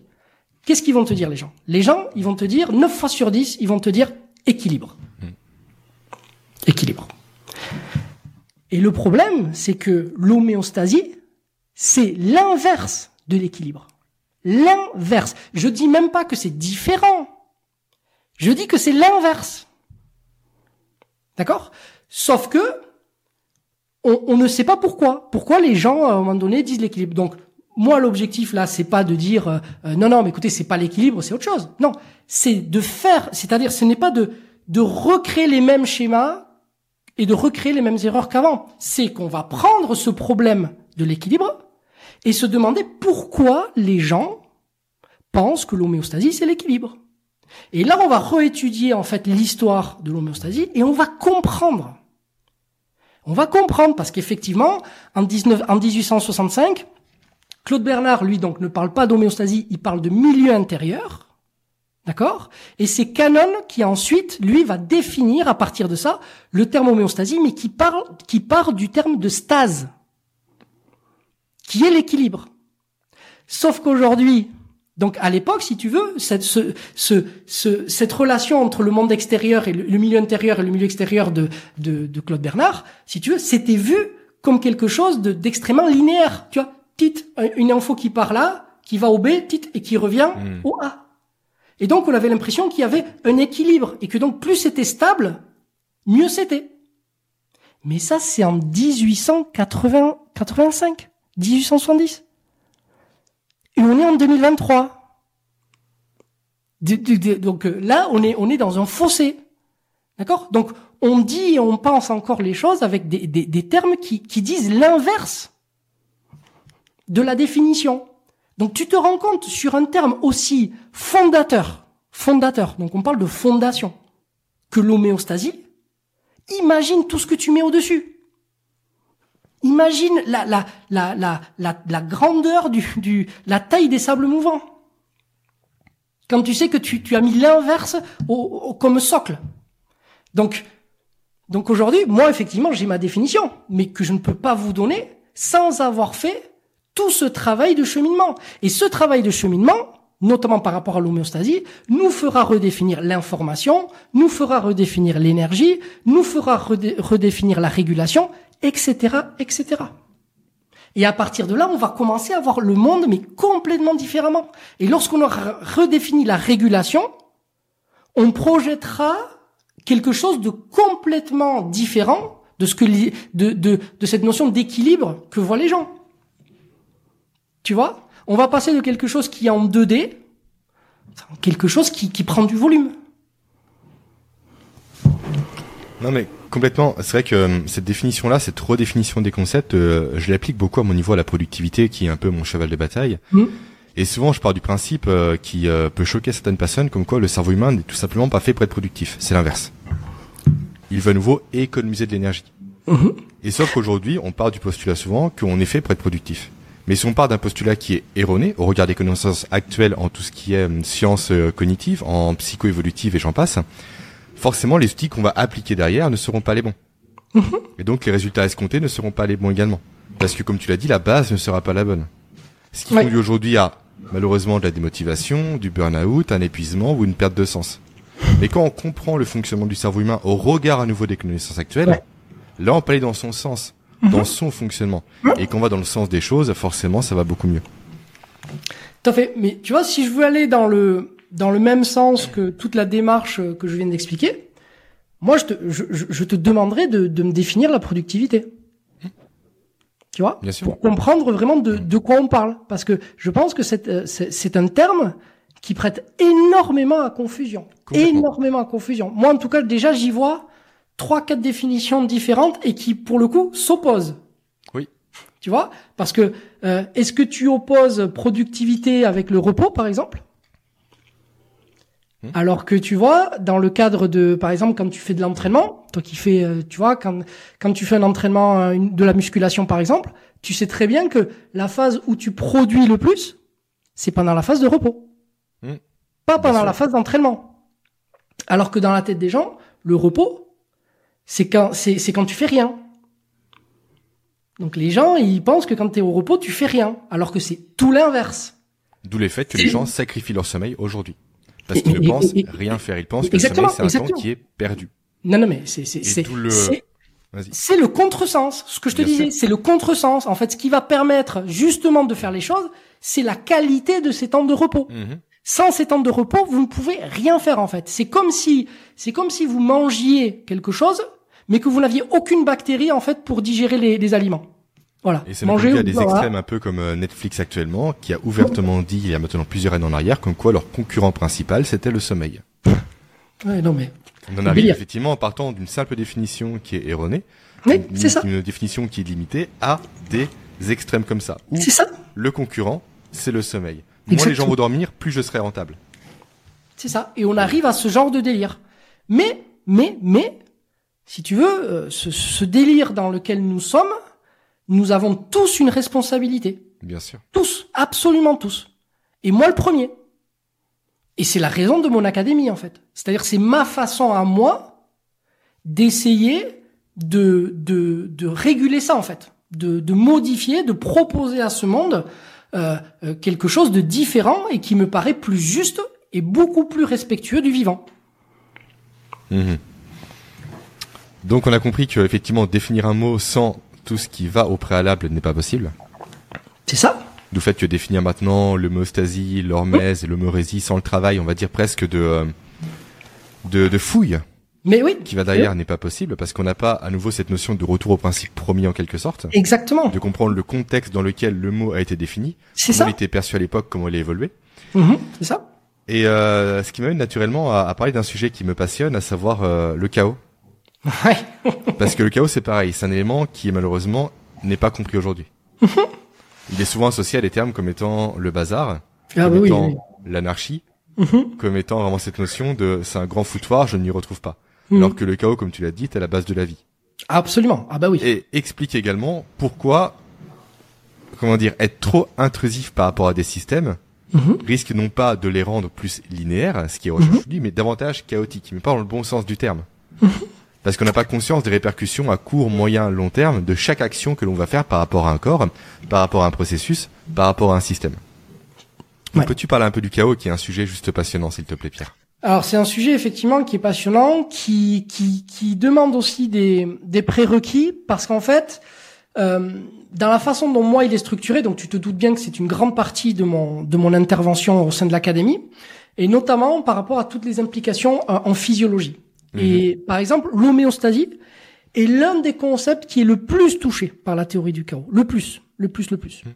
Euh, et donc on reverra euh, dans ce cadre-là énormément de régulation au sein justement de cette théorie du chaos. Donc on verra par exemple que la régulation du cortisol, la régulation glycémique, euh, tous ces éléments-là, euh, sans tenir compte justement de cette théorie du chaos, nous donnent une vision euh, pas du tout, pas du tout, je dirais proche de la réalité, et, et, et, ne rend pas hommage, tu vois, à la complexité du vivant. Donc le chaos, pour en parler de façon brève, c'est assez, c'est assez délicat. Mais en tout cas, euh, elle explique effectivement que dans dans tout système, en tout cas dans les systèmes euh, fermés, on va retrouver un, lien entre la façon dont les choses s'organisent et la façon dont les choses vont acquérir une certaine forme de capacité. C'est-à-dire que si on prend nous à l'échelle de l'humain, notre le niveau de nos compétences ou le niveau de nos apprentissages a une corrélation avec la façon dont on dont le, chaos que l'on que l'on génère ou que l'on avec lequel on interagit va se manifester. Le chaos est partout et c'est l'émergence en fait d'un ordre dans ce chaos qui va permettre nous de donner du sens et de prendre une certaine direction. C'est-à-dire que, par exemple, lorsque tu as, euh, lorsque tu as le chaos, en fait, il faut le voir comme un ensemble de potentiels, d'accord, qui peuvent répondre favorablement à euh, soit à une à une à une direction particulière que tu voudrais donner. Donc, par exemple, toi, si tu fais du, je sais pas, euh, euh, par exemple, tu tu te lances dans le dans le culturisme. Tu vas avoir, euh, dans le cadre du culturisme, tu vas avoir une façon de voir le monde qui va te permettre d'utiliser certains outils d'une certaine façon. Et ta façon de, de ta façon en fait de d'interagir avec ce chaos va te permettre de ne jamais stagner en fait dans la progression de ton travail. C'est-à-dire que ce chaos va à chaque fois changer un tout petit peu les paramètres et c'est ce changement de paramètres qui toi en fait va te maintenir en haleine D'accord? C'est-à-dire que ça va te maintenir dans une espèce d'état de tension et non pas d'équilibre, surtout pas justement. Et c'est cet état de tension qui va obliger ton système à communiquer en permanence avec ton environnement, ce qui va créer un mécanisme de régulation. Et qui, dans un deuxième cas, si cette régulation se fait de façon adaptée, va créer un renforcement. Et ce renforcement, va, va revenir travailler sur la régulation. Et donc c'est pour ça que donc je rappelle que la le, le, renforcement c'est vraiment la base de, de l'hormèse. Et en fait ces deux-là vont venir communiquer les uns l'un avec l'autre pour maintenir un état de tension permanent qui est soutenu en fait par le chaos. Donc on verra comment se manifeste le chaos en fait par euh, quand on fera le cours parce qu'en octobre le stage euh, il y aura une partie qui sera sur le chaos. Mais mais globalement, c'est quelque chose qui, à notre échelle, n'est pas perceptible. Enfin, si on peut le percevoir, euh, mais euh, je dirais que c'est c'est moins flagrant que, euh, par exemple, dans d'autres systèmes, par exemple, là où on le voit le plus, c'est en météorologie, par exemple. Oui. Tu vois, c'est un, c'est un, c'est un domaine euh, où ça, mais c'est d'ailleurs là qu'on l'a découvert. Hein. Bah, Lorraine, ça vient de la météorologie. Exactement, parce que justement, comme il y a un- énormément de données à traiter dans ce dans ce domaine-là et qu'on ne peut pas prédire la météo à plus de 10 jours, et en fait, les, les- le, le- la nécessité de traiter une très très très très très grande quantité de données a montré effectivement que le fait de modifier un tout petit paramètre va sur le terme changer toute la configuration finale. D'accord? C'est le fameux adage du papillon, hein, qui euh, le battement d'ailes du papillon, qui là aussi a été très mal compris, Oui. bien évidemment. On y reviendra, mais ça veut dire que la quantité d'informations dans laquelle nous baignons, pour reprendre l'exemple du, du, du culturisme tout à l'heure, va va à chaque fois que, que que tu vas interagir avec ton environnement et que tu vas modifier par ta façon de penser les choses un tout petit peu les, les ce qu'on appelle les conditions initiales, mais en fait ça va te mettre dans une contrainte qui va activer tout un tas de régulations, d'adaptation, de renforcement, qui va déterminer justement ton évolution. Et donc, par exemple, l'efficacité d'un entraînement euh, sportif, tu vois, le gain qui va être recherché, doit obligatoirement tenir compte de cet aspect. Parce que finalement, on se rend compte que, par exemple, l'intention va jouer un rôle. Ta façon de voir le monde va jouer un rôle. C'est-à-dire, en gros, ce à quoi tu penses quand tu fais ton exercice va avoir un impact sur la façon dont tu vas mobiliser tes fibres musculaires. C'est tout le travail qui a été fait sur- aussi.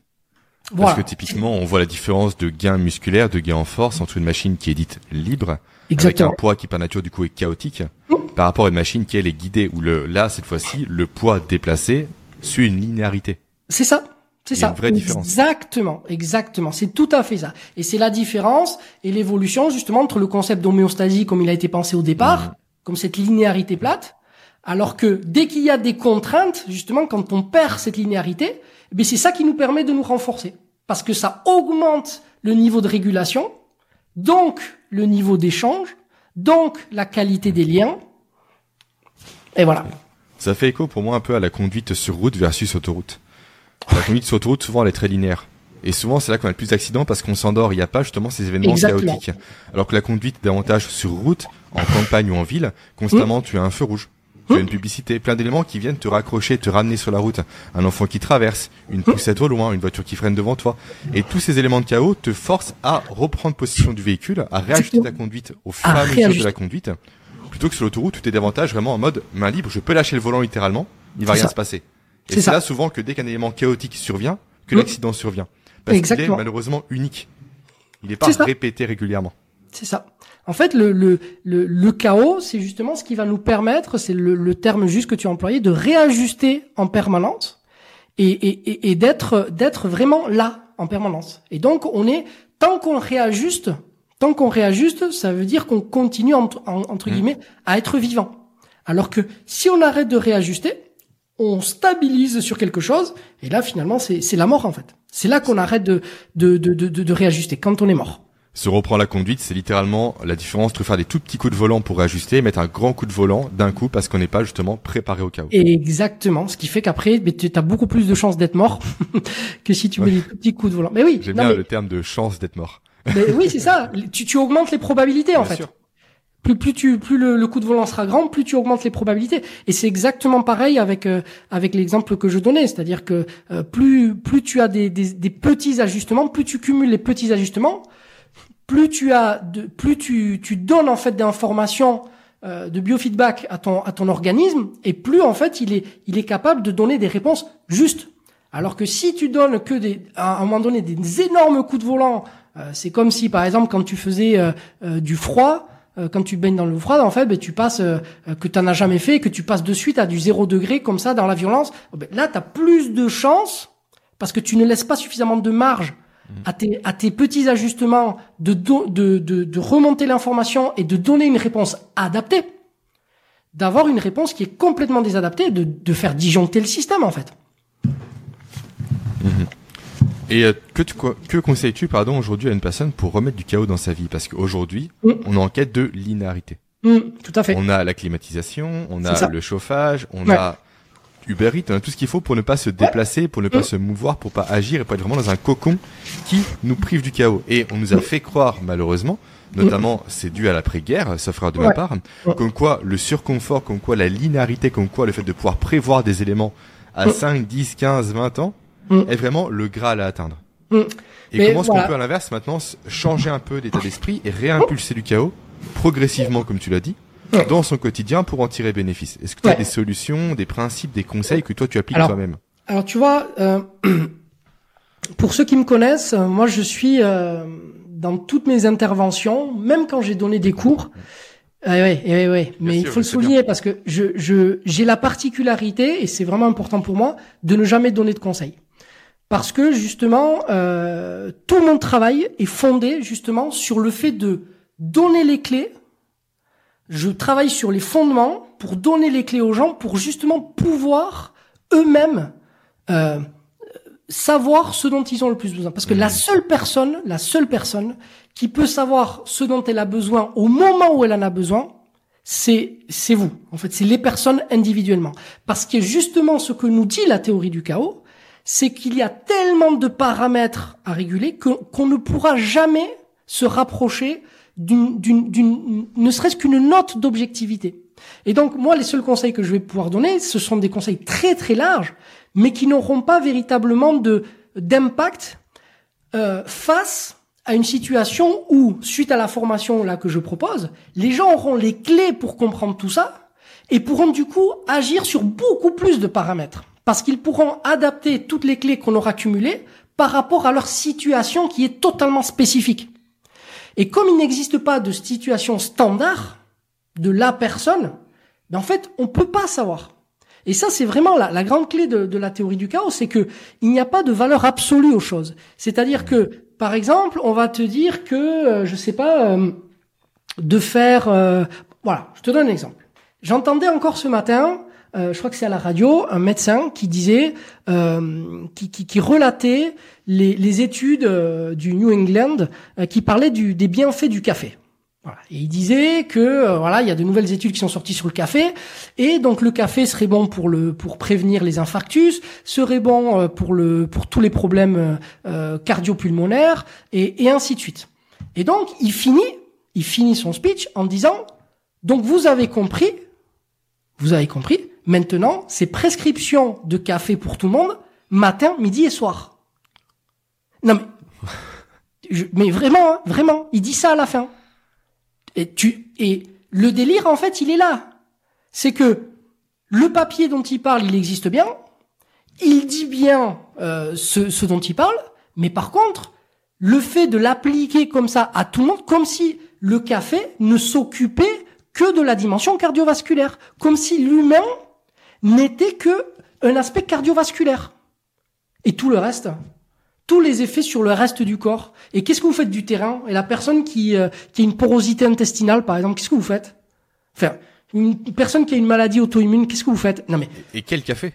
Et- non mais c'est ça. Et quel café Quel choix de Mais café Capsule en aluminium Est-ce qu'on parle des conséquences Mais c'est ça. qu'on parle de la torréfication qui est trop extrême des grains, ce qui apporte Mais du coup des exactement. dans le Et le, et le problème, c'est qu'aujourd'hui, c'est ce discours-là, Hmm. non seulement qui se répand, mais aussi qui est demandé.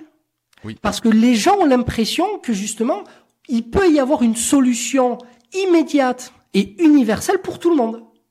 Et on cherche ça. On cherche la, la, petite pilule magique, le petit truc magique qui va faire, euh, qui va nous, nous débarrasser de tous nos soucis de- du quotidien. Et on, on voit bien que ça marche pas. Mais toutes les semaines, on a un nouveau truc. On a un nouveau truc, le nouveau, euh, euh, le nouveau complément alimentaire, euh, la nouvelle vitamine qui vient, euh, euh, qui vient de l'Himalaya, euh, le, le ceci, le cela, tous les jours. Alors que ces, ces produits-là ont de véritables vertus, mais pas ce qu'on leur donne. Et donc là, il y a un problème encore. On retombe à la méthodologie dont on parlait. Tu vois, et c'est, pour ça que moi, je me garde, je me garde systématiquement de donner des conseils parce que euh, je, je me rends compte qu'avec tout ce que j'apprends, mais en fait, je serai toujours, en tout cas, je ne serai pas le plus juste.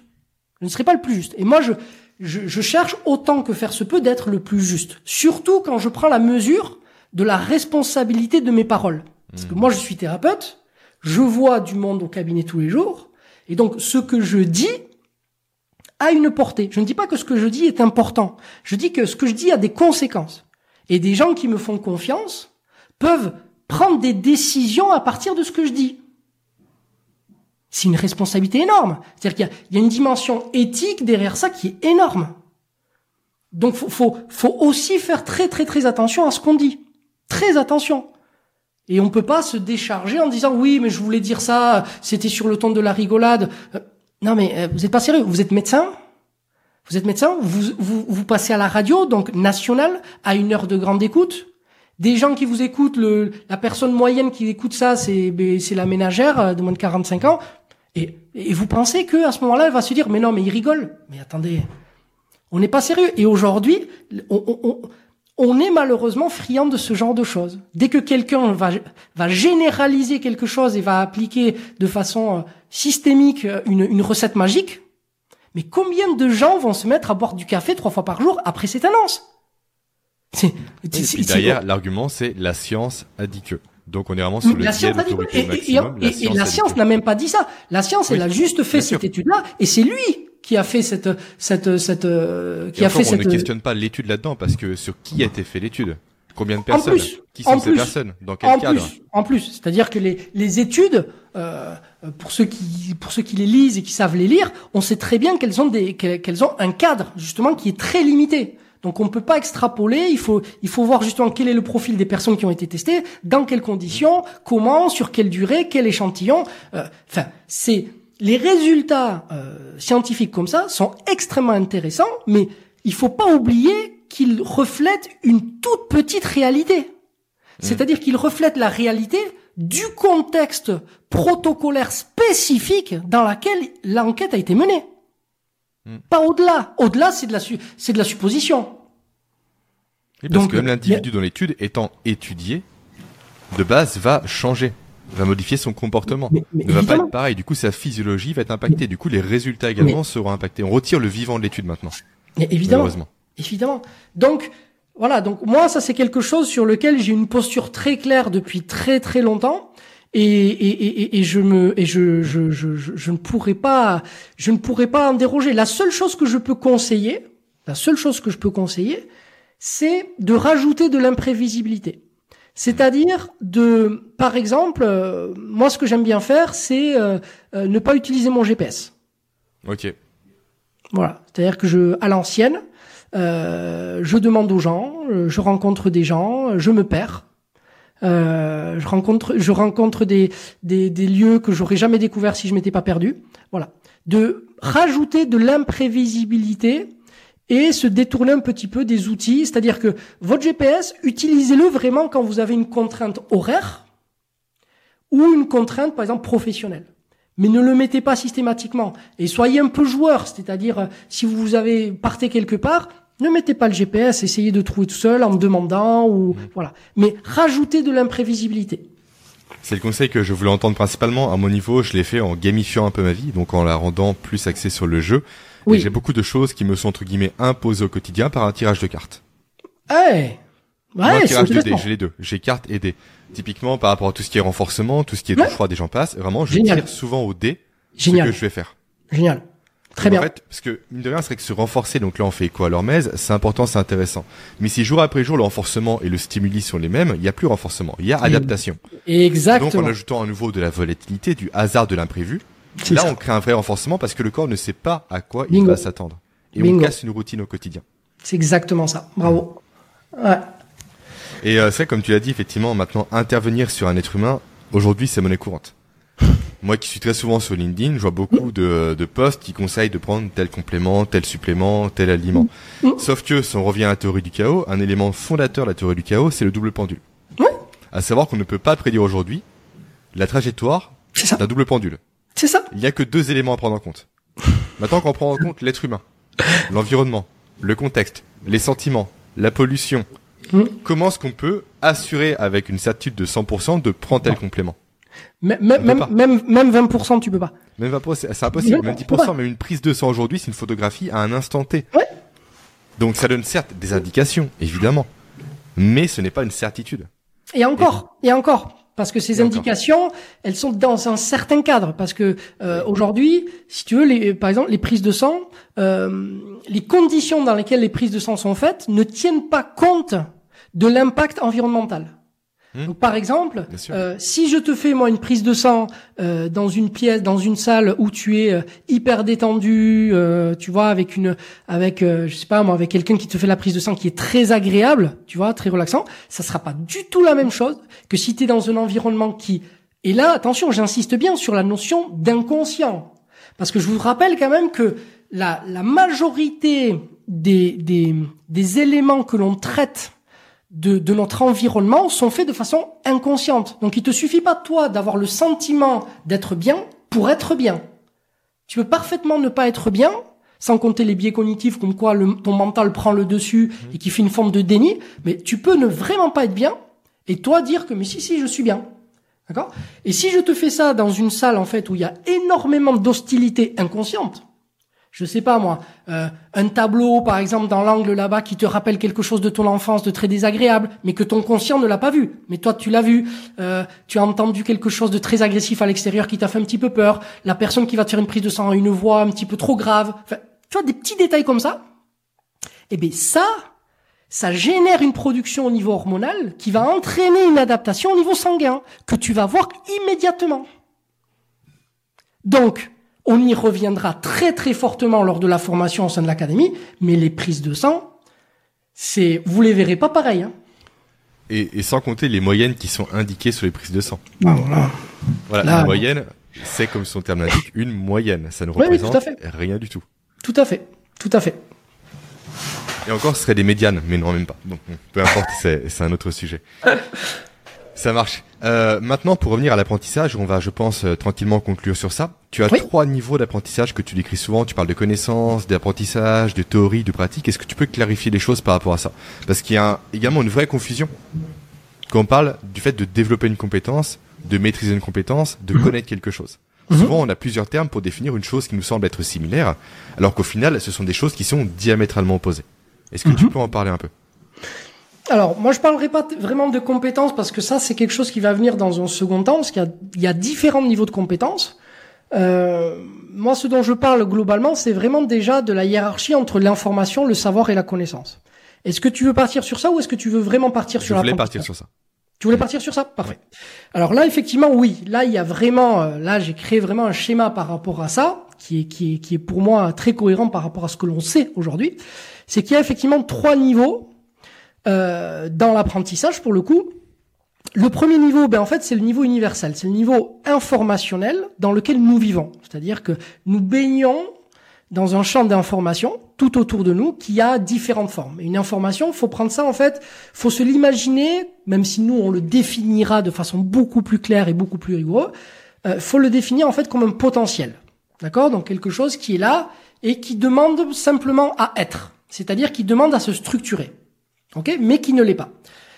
L'étape suivante, quand on arrive à assembler de l'information et à le structurer, et donc du coup à lui donner un sens, ça devient de, du savoir. En fait, le savoir, c'est de l'information qu'on a bien rangée, bien ordonnée, et du coup en l'ordonnant, ben en fait il y a une espèce de propriété émergente qui arrive, ça génère de la cohésion, et donc ça, ça crée un savoir. On se rend compte que quand toutes ces conditions sont réunies, on obtient ça. D'accord? Ça, c'est le savoir. Donc on sait que dans telle situation, il se passe ça. Ensuite, lorsqu'on arrive à utiliser ce savoir et à, l'expérimenter, c'est-à-dire à, l'utiliser dans une phase vraiment euh, de pratique, là, ça devient de la connaissance. C'est-à-dire que souvent la connaissance est mélangée avec le savoir parce qu'on pense que quand on sait quelque chose, on le connaît. Alors que pas du tout. On peut très bien savoir beaucoup de choses et connaître très très peu de choses. D'accord? Moi par exemple, je sais que euh, en Alaska, il fait froid, mais je connais pas l'Alaska. Hmm. Parce que je n'y suis pas allé. Tout simplement. D'accord? Après au quotidien, c'est pareil, c'est-à-dire que la musculation, je connais les principes qui régissent le renforcement musculaire, mais par contre, bon, là c'est un mauvais exemple parce que j'y suis aussi, mais si je ne pratiquais pas la muscu, C'est-à-dire que si ces principes-là ne restaient que des théories, mais je n'aurais aucune connaissance. Mais j'aurais beaucoup de savoir. Ok? Donc là, il y a une hiérarchie, sauf que il y a une boucle de rétroaction. C'est-à-dire que le savoir, en fait, les deux extrêmes, l'information et la connaissance, ont une certaine euh, euh, viabilité en fait dans l'espace et le temps. C'est-à-dire qu'ils se, maintiennent et ils existent toujours, mais ils se modifient. D'accord? Alors que le savoir, il a une durée de vie qui est très, très, très éphémère. Très éphémère. C'est-à-dire qu'il faut, imaginer euh, le savoir, donc qui est entre l'information et la connaissance, comme un sas, comme une interface.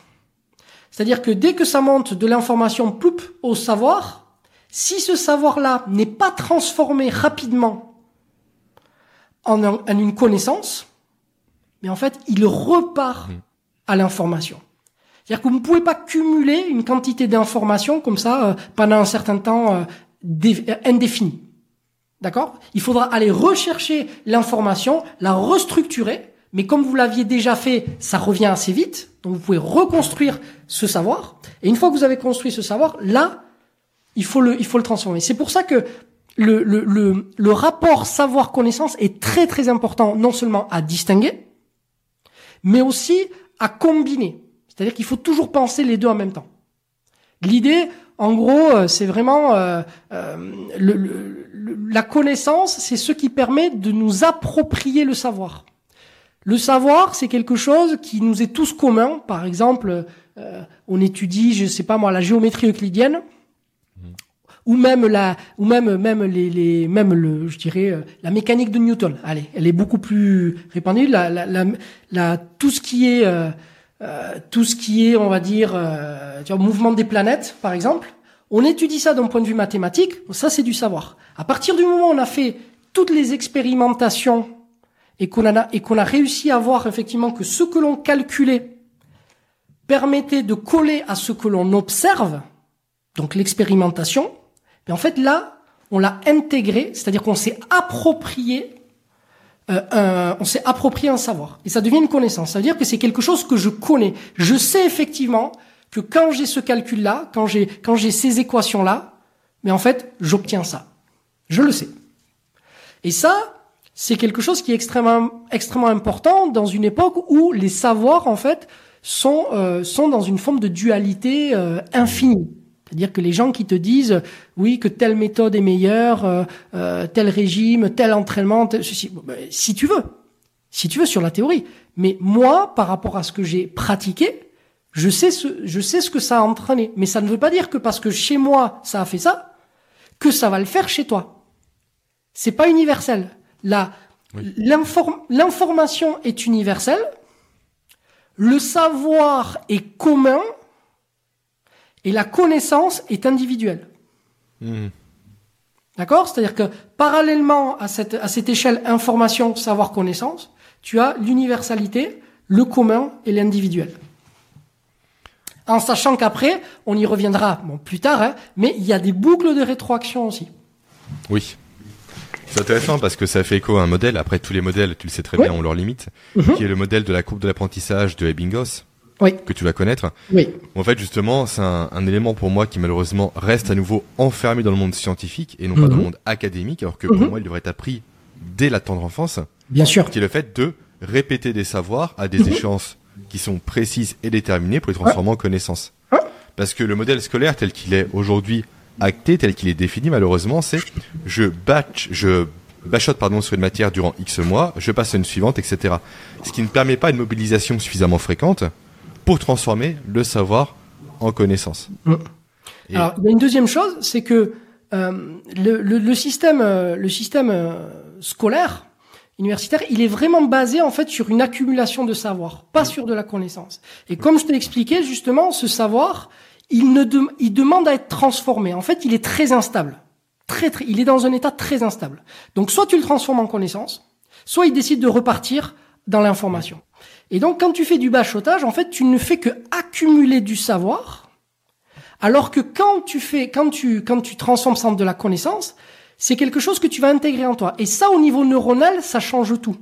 Parce que quand tu accumules du savoir, c'est des informations. En fait, c'est des, des notions qui, si tu veux, qui, euh, il faut se l'imaginer comme si ça voyageait un petit peu, tu vois, dans ton cerveau. Ça cherche un endroit pour se garer. Et lorsque tu transformes ton savoir en connaissance, que tu l'expérimentes, mais en fait, c'est là où se font les connexions qu'on peut euh, rapprocher aux, connexions synaptiques, hein, tout simplement. Et donc cette connexion va permettre d'engrammer dans l'espace et le temps ce que tu as appris. Et c'est pour ça que ça, pour le coup, ça reste beaucoup plus longtemps dans l'espace et le temps. Et donc ce qui va se passer, c'est que ta connaissance, par la suite, elle va juste être euh, euh, modifiée, mais je dirais euh, de, de façon subtile, par les apprentissages suivants. Mais tu l'accumules. Alors que le savoir, tu ne peux pas. C'est-à-dire que tu peux pas faire un gros paquet de savoir là, et puis après euh, faire quelque chose avec la connaissance. Donc ton savoir, si tu en accumules trop, au bout d'un certain moment, ça repart au niveau de, de, de l'information. Tu le perds. Et ça, c'est typiquement quand tu fais du bachotage et qu'à un certain moment, on demande à l'étudiant, par exemple, tiens, euh, faites-moi le lien entre euh, entre l'embryologie, par exemple, et la biomécanique. Alors qu'il a eu de très bonnes notes en embryo et en très bonnes notes en biomécanique, par contre, il est incapable de faire le lien. Parce qu'il sait pas où c'est rangé. Il hmm. Il sait pas où c'est rangé là-dedans.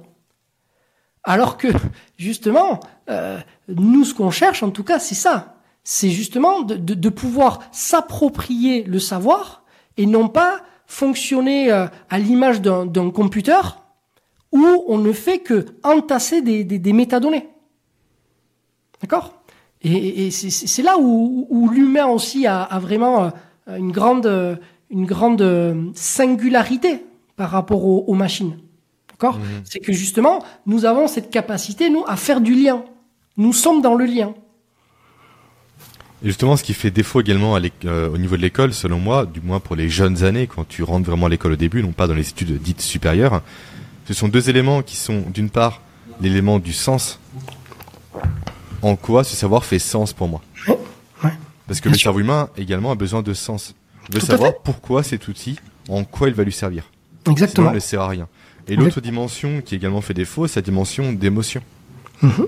On a tous eu un professeur génial qui nous a fait aimer une matière qu'on n'aimait pas. Un prof d'histoire qui vivait l'histoire. Mais bien sûr. Qui en parlait avec émotion. Et je vais transférer également sur WhatsApp avec euh, Pierre Dufresne, euh, la, la prof, la scientifique américaine qui cartonne sur YouTube parce qu'elle vit la science, elle vit la chimie, elle montre des expériences, des explosions, elle est passionnée par ça. Et un prof comme ça, ça marque l'esprit. Mais pourquoi ça ancre les savoirs en connaissance. Mais pourquoi ça marque l'esprit? Pourquoi ça marque les esprits hmm. C'est qu'est-ce qu'il y a de différent justement entre ces personnes-là, entre une personne qui se qui, qui, fait juste son cours si tu veux, qui se désintéresse des, élèves, hmm. et cette personne magique. C'est quoi Elle crée le lien. Il crée le lien, hmm. exactement. C'est-à-dire que quand il vient, il se connecte aux enfants. Il se connecte. Et donc, il câble, il se câble avec les, avec les enfants, et donc ils vivent une expérience commune. Alors que les autres profs qui, voilà, qui, qui, sont blasés ou qui, tu vois, qui n'aiment même pas leur leur boulot, qui pensent déjà au week-end parce qu'ils sont fatigués, je compatis, hein, je, mais c'est vraiment, ils, sont la dernière, le dernière préoccupation qu'ils ont, c'est de se connecter aux, élèves.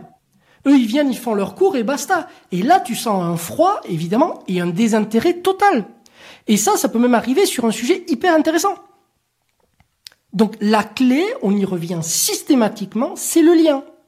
Le lien. À partir du moment où on se connecte tous, quel que soit ce que l'on fait, eh bien, ce que l'on va produire va, va, va, va, va générer des valeurs bien plus grandes que si on que si on n'était pas en lien. Le lien est le côté réenchantement du monde, qui passe par le lien évidemment. Mais oui. Aujourd'hui, le monde est devenu malheureusement fade. Complètement désenchanté. Alors qu'il est magique et merveilleux. Plus personne n'observe ah, les étoiles. Exactement, exactement. C'est terrible. Ah ben non, c'est c'est c'est mais tout ça ça se rejoint et là et aussi bizarre que cela puisse paraître, le justement la redéfinition des termes, c'est-à-dire le projet, l'objectif de cette première formation au sein de l'académie a pour vocation cela, de se réenchanter. D'ailleurs, j'ai vraiment insisté dans, la, dans ma présentation, il y a vraiment un réenchantement derrière le fait de redécouvrir le monde vraiment tel que tel qu'on le connaît aujourd'hui. Oui. Et de redécouvrir les mots sortir. qui définissent le monde. Mais oui, exactement. Donc il faut sortir là, il faut, faut, faut mettre la tête dehors et, et, et, et, et- vivre ce qu'on a à vivre là parce que c'est incroyable. Bah typiquement, euh, j'ai redécouvert récemment le sens du mot dératé. qui fait écho. Non mais c'est vrai que c'est un, mot qu'on oui. emploie constamment au quotidien. C'est vrai. Mais pourquoi on l'utilise? Parce qu'une personne qui n'a pas de rate, donc courir comme un dératé, a plus de capacité euh, au niveau de l'oxygène et donc court plus longtemps. Ça. Et dératé vient de là. C'est on a retiré la rate. Et c'est vrai que ça, il y a beaucoup de mots comme ça. qu'on emploie au quotidien, dont on a complètement perdu le sens. Comme Mais statu quo, c'est pareil. Ouais. Il y a plein de mots malheureusement, on passe au Énormément. travers parce que le sens Énormément. premier a été nivelé par le bas par un manque de définition, par un manque de curiosité. Énormément. Et là, tu vois bien que quand tu définis le terme dératé, là où on l'utilisait sans le comprendre, sans savoir pourquoi, quand on le définit, mais on trouve ça génial. Mais c'est c'est On merveilleux. trouve ça génial, et non seulement on trouve ça génial, mais on, on en demande plus. Et on veut le partager. Et on, et on veut le partager. Mais bien sûr. Mm. Donc, tu vois, là, il y a quelque chose de d'extrêmement vertueux, de très enchantant, qui, qui, qui nous, qui nous, en fait, qui nous appelle et qui ne, qui n'attend que, que le fait qu'on, qu'on, qu'on passe le pas et qu'on décide de, de changer un temps soit peu le, le- notre façon de fonctionner. Mais c'est là, en fait, c'est présent, c'est à notre porte. Il suffit juste de, de, de, ben, d'accepter effectivement que dans une certaine mesure, on n'a peut-être pas fait euh, bonne route et qu'il faut juste rectifier certaines petites choses. Mais là, franchement, c'est, on se prive, on se prive d'une part d'enchantement qui est le fondement en fait de, de, de notre de, de, la jouissance de, notre vie en fait. Hein. Il faut revoir la vie comme euh, comme un enfant, Mais oui, faut Tout relire le. Petit Prince. tout simplement, effectivement. Ah ben j'étais obligé de la placer, je suis Mais obligé. évidemment, t'es obligé. Il manque juste One Piece et Berserk et le le trio est là. Ah, Berserk est là. Berserk que je l'ai vu, One Piece, Et euh, One Pierre Piece, euh, de ses il faudrait que je baisse la tête, mais One Piece Oui, est là. effectivement, il y a un petit Luffy sur ton crâne. Exactement. Eh oui. Merci Pierre. Ah, avec On a grand plaisir, beaucoup merci de, de sujets. C'était, Mm. c'était passionnant. Est-ce que tu as un mot de la fin? Bah, Potentiellement renvoyer les gens sur ton académie ou sur ton futur Oui. podcast qui devrait être sorti au Tout moment où celui-ci sortira. Ouais. Est-ce que tu veux en parler un peu? Eh bien, écoute, euh, oui, on va, on va du coup, euh, au travers de, de, de, de plusieurs podcasts, on va essayer de développer euh, par plusieurs thèmes justement tous les éléments que l'on va traiter de façon beaucoup plus approfondie euh, au sein du, au sein de l'académie, et essayer d'aller un tout petit peu plus loin dans les implications euh, de, de, de toute cette démarche et de toute cette philosophie qui, euh, voilà, qui sont très très très importantes aujourd'hui pour moi. L'adresse, euh, l'adresse mail pour, euh, enfin l'adresse du site internet pour les gens qui veulent aller euh, qui veulent aller voir la présentation et éventuellement candidater, c'est homéorésiduvivant.fr. Donc homéorésie du vivant, je sais pas si tu pourras le le Tout sera en préciser. description. Mm. Voilà. Donc euh, ça c'est pour accéder directement au site et puis ensuite euh, vous avez aussi l'adresse mail si vous voulez nous contacter directement. Donc c'est homéorésiduvivant@gmail.com. Génial. Voilà. Merci Pierre. Merci à toi. Merci Et à, à- toi et vivement la suite hein, vivement Et la vivement suite. la suite. Ouais ouais ouais. Et Merci beaucoup, partie Jérémy. de, de l'aventure. Exactement. Merci. À, très vite. Et voilà, cet épisode est maintenant terminé. Petit rappel rapide pour vous dire simplement que vous pouvez retrouver sous cet épisode dans la partie ressources, dans les notes, en cliquant sur le premier lien, la fiche résumé qui reprend les points essentiels de mon échange avec Pierre Etchart. Maintenant, je vous laisse et je vous dis à très vite pour un autre épisode.